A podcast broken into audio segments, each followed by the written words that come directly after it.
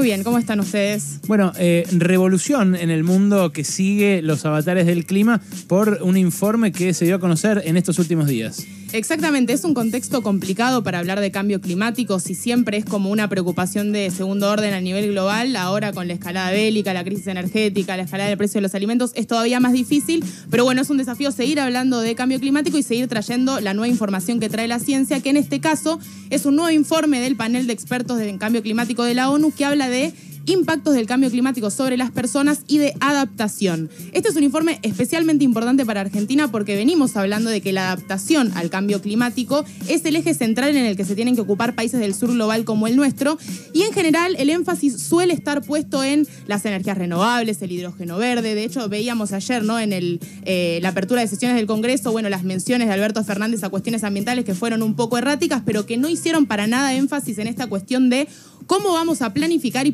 para estas catástrofes que cuando suceden se perciben de alguna manera como una excepción, ¿no? Me acuerdo en la ola de calor, Alberto decía, ¿qué más le puede pasar a la Argentina? Y era medio un meme de eso, los incendios. Bueno, justamente de lo que hablan estos informes es que esto se puede prevenir en parte y que la responsabilidad de los países es tomar esta información y decir, a ver, ¿cuáles son los riesgos a los que me expongo como país y cómo puedo hacer para prevenir para que después no tenga que gastar tanta más plata en intentar salvar la situación cuando ya es una emergencia? De eso se viene hablando mucho en el ambientalismo, de salir de este paradigma emergencista y de eso habla también este informe, que básicamente dice lo que vienen diciendo los informes, que es que todo lo que se venía proyectando para el cambio climático está ocurriendo antes. O sea, alarma muchísimo el hecho de que las consecuencias en términos de fenómenos climáticos extremos, de suba del nivel del mar, de estos puntos de no retorno en donde empieza la pelota a correr y ya no se puede parar, cada vez ocurren antes y como ya, bueno, antes los informes decían del futuro, ahora este informe es casi todo del presente, de lo que está pasando ahora. Es que las noticias sobre el colapso eh, climático son eh,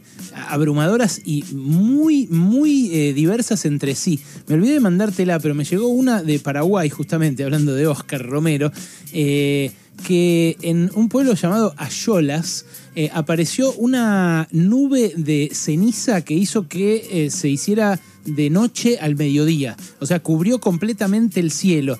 Y parece que hay varias nubes de cenizas eh, del eh, incendio correntino eh, que están como errantes por, por la zona. no sé si se disolverán, si algunas se disolvieron, si otras no. pero que eso podría pasar de vuelta en otros lugares ahí cercanos. La de Ayolas, no, no, quiero decir una barbaridad al aire, no estoy seguro de que sea de esas cenizas, pero da igual, serán cenizas de otro incendio cerca del lugar y evidentemente es una catástrofe que tranquilamente puede estar en la etapa de los días de mañana, ¿no?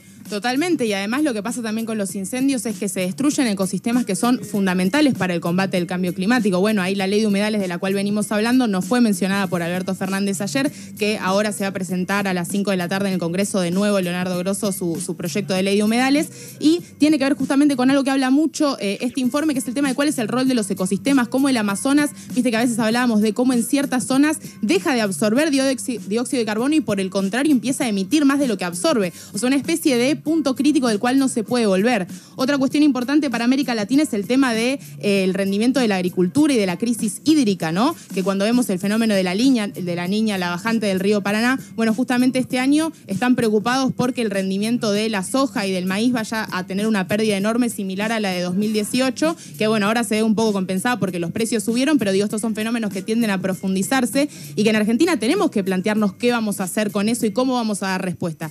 Y lo que pasa es que, bueno, en el caso de la adaptación hay planificación, pero faltan los medios de implementación, ¿no? Falta la plata para que esas medidas que se planifican se lleven adelante. Concretamente, decime tres que se podrían tomar, según este estudio o según lo que vos lees de ese estudio. Bueno, una fundamental son los que tienen que ver con las medidas de adaptación basadas en ecosistemas. Es decir, vos proyectás cuál es la vulnerabilidad, decís cuáles son los sitios que van a sufrir fenómenos climáticos extremos y veo cómo puedo preservar, hacer reservas, eh, digamos, cuidadas o cómo puedo hacer que los ecosistemas se interrelacionen para prevenir las peores consecuencias, por ejemplo, los humedales. Caso corriente corrientes.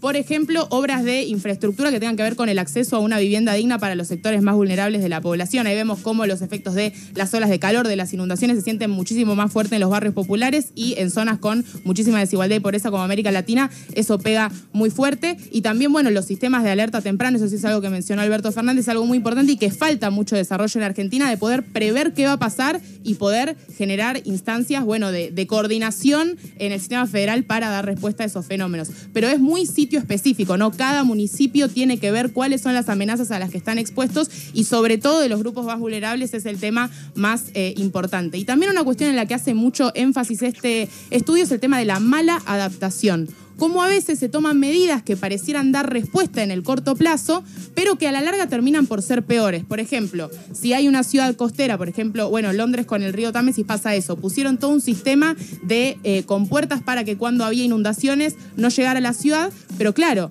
cuando el umbral de inundaciones pasa un cierto límite, es como que termina siendo contraproducente. Y vos ya hiciste la obra de infraestructura, ya gastaste la plata y no se puede volver atrás. Y digamos, es como que hiciste una obra de mala adaptación. Otro ejemplo es la forestación. Muchas veces se habla de, bueno, plantar árboles y para hacer carbono neutral, una empresa, y hay como mucho greenwashing con ese tema. De hecho, Alberto Fernández mencionó ayer. Sí, sí, que iban a plantar millones, de árboles. Sí, bueno, eso es un tema que hay que ver bien de cerca porque no es lo mismo plantar un árbol en un ecosistema nativo con plantas nativas que plantar pinos en cualquier lugar porque te iba a preguntar. dióxido de carbono. Te iba a preguntar, porque cuando lo dijo fue como muy, muy, eh, sí, 100, tráeme 100 millones de árboles, sí, ¿no? Sí, sonó un poco a eso y, todo lo ambiental en el discurso sonó como un poco tirado de los pelos. Bueno, hay todo un cambio ahí en, en el gabinete, ¿no? La Secretaría de Cambio Climático cambió, ahora está Nicolini, sí. eh, que veremos qué, qué, impronta le da a ese espacio. Bueno, ya que empieza a existir, parece ser una buena, ¿no? Eh, existía ya, estaba, estaba Rodrigo Tornquist, que fue el que eh, renunció con el tema de las offshore. Ah, ok.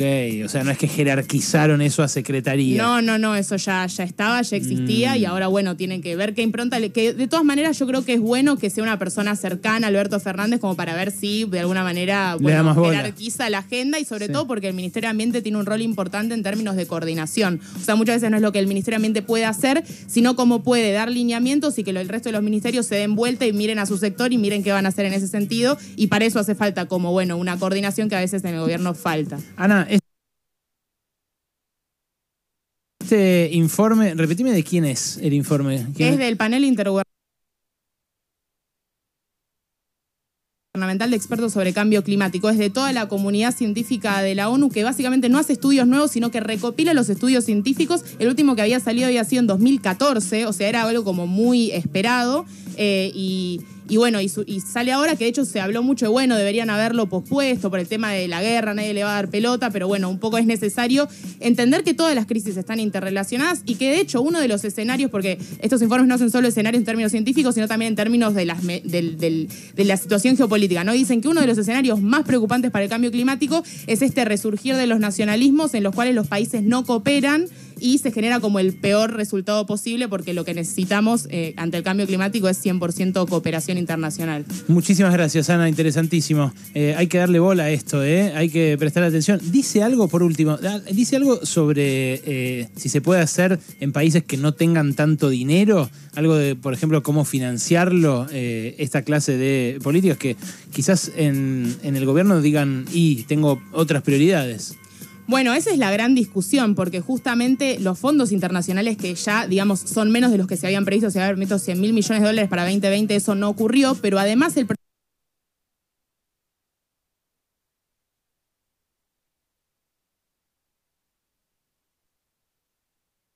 El problema es que la mayor cantidad de plata se gasta en medidas de mitigación, de energías renovables, vamos a ponerle, o de, eh, digamos, tecnologías que reduzcan los gases de efecto invernadero. La adaptación, como el beneficio, entre comillas, es local, no hay tanta, digamos, eh, financiamiento de los países centrales a los países en vías de desarrollo y tampoco hay de un tema que se empieza a discutir cada, vez más, que es el, tema, es el tema de pérdidas y daños. ¿Qué pasa cuando no te adaptaste, cuando la emergencia ya vino, cuando hubo pérdidas humanas, hubo destrucción de infraestructura y los países más pobres dicen, tengo todo destruido, me va a costar muchísimo recuperarme y yo no fui para nada responsable eh, de esta crisis climática que generó todo este perjuicio, ¿no?